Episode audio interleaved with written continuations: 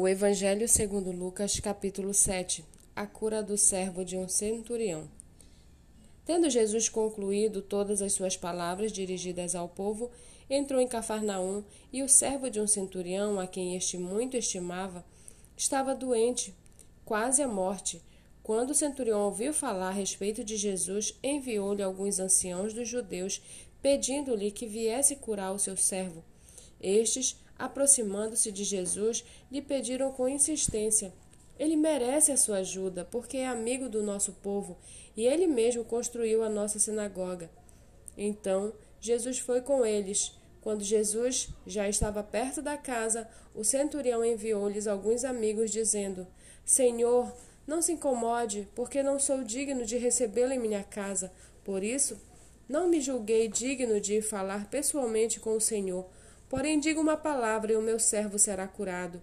Porque também eu sou homem sujeito à autoridade, tenho soldados às minhas ordens e digo a este vá, e ele vai, e a outro venha, e ele vem, e ao meu servo faça isso, e ele faz.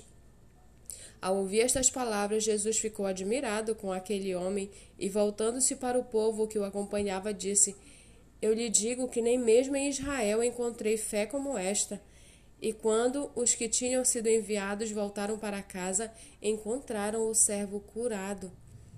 Pouco depois, Jesus foi para uma cidade chamada Naim, e os seus discípulos e numerosa multidão iam com ele. Ao aproximar-se do portão da cidade, eis que saía o enterro do filho único de uma viúva. A grande multidão da cidade ia com ela. Ao vê-la, o Senhor se compadeceu dela e lhe disse: Não chore. Chegando-se, tocou no caixão, e os que estavam carregando pararam. Então Jesus disse: Jovem, eu ordeno a você, levante-se. O que estava morto sentou-se e passou a falar, e Jesus o restituiu à sua mãe. Todos ficaram possuídos de temor e glorificavam a Deus, dizendo: Grande profeta se levantou entre nós, Deus visitou o seu povo. Esta notícia a respeito de Jesus se espalhou por toda a Judéia e por toda aquela região. Todas essas coisas foram relatadas a João pelos seus discípulos. E João, chamando dois deles, enviou-os ao, enviou ao Senhor para lhe perguntar: Você é aquele que estava para vir ou devemos esperar outro?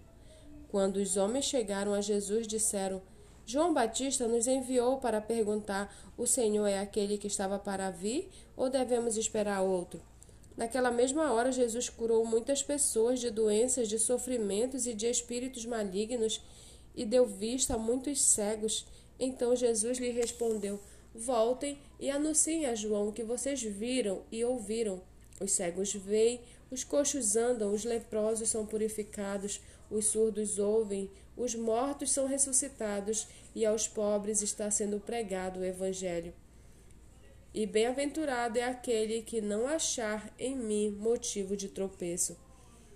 Quando os mensageiros de João se retiraram, Jesus começou a dizer ao povo a respeito de João: O que vocês foram ver no deserto? Um caniço agitado pelo vento? O que vocês foram ver? Um homem vestido de roupas finas? Os que se vestem bem e vivem no luxo moram nos palácios reais. Sim, o que foram ver? Um profeta? Sim, eu lhes digo, e muito mais do que um profeta. Este é aquele de quem está escrito: Eis quem viu adiante de você o meu mensageiro, o qual preparará o caminho diante de você.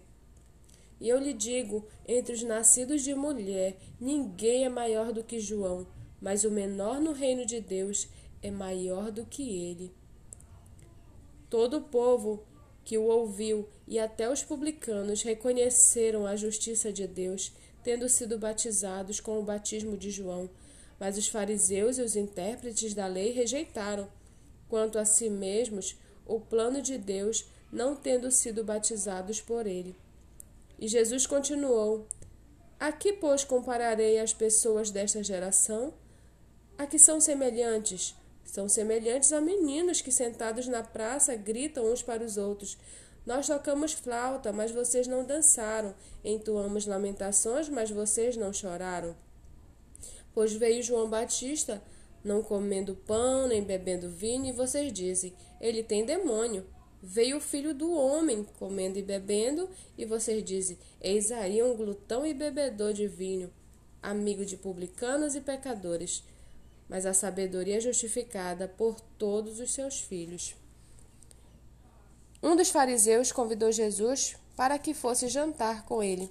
Jesus, entrando na casa do fariseu, tomou lugar à mesa, e eis que uma mulher da cidade, pecadora, Sabendo que ele estava jantando na casa do fariseu, foi até lá com um frasco feito de alabastro, cheio de perfume, e estando por detrás, ao pé de Jesus, chorando, molhava-os com as suas lágrimas e os enxugava com seus próprios cabelos. Ela beijava os pés de Jesus e os ungia com o perfume.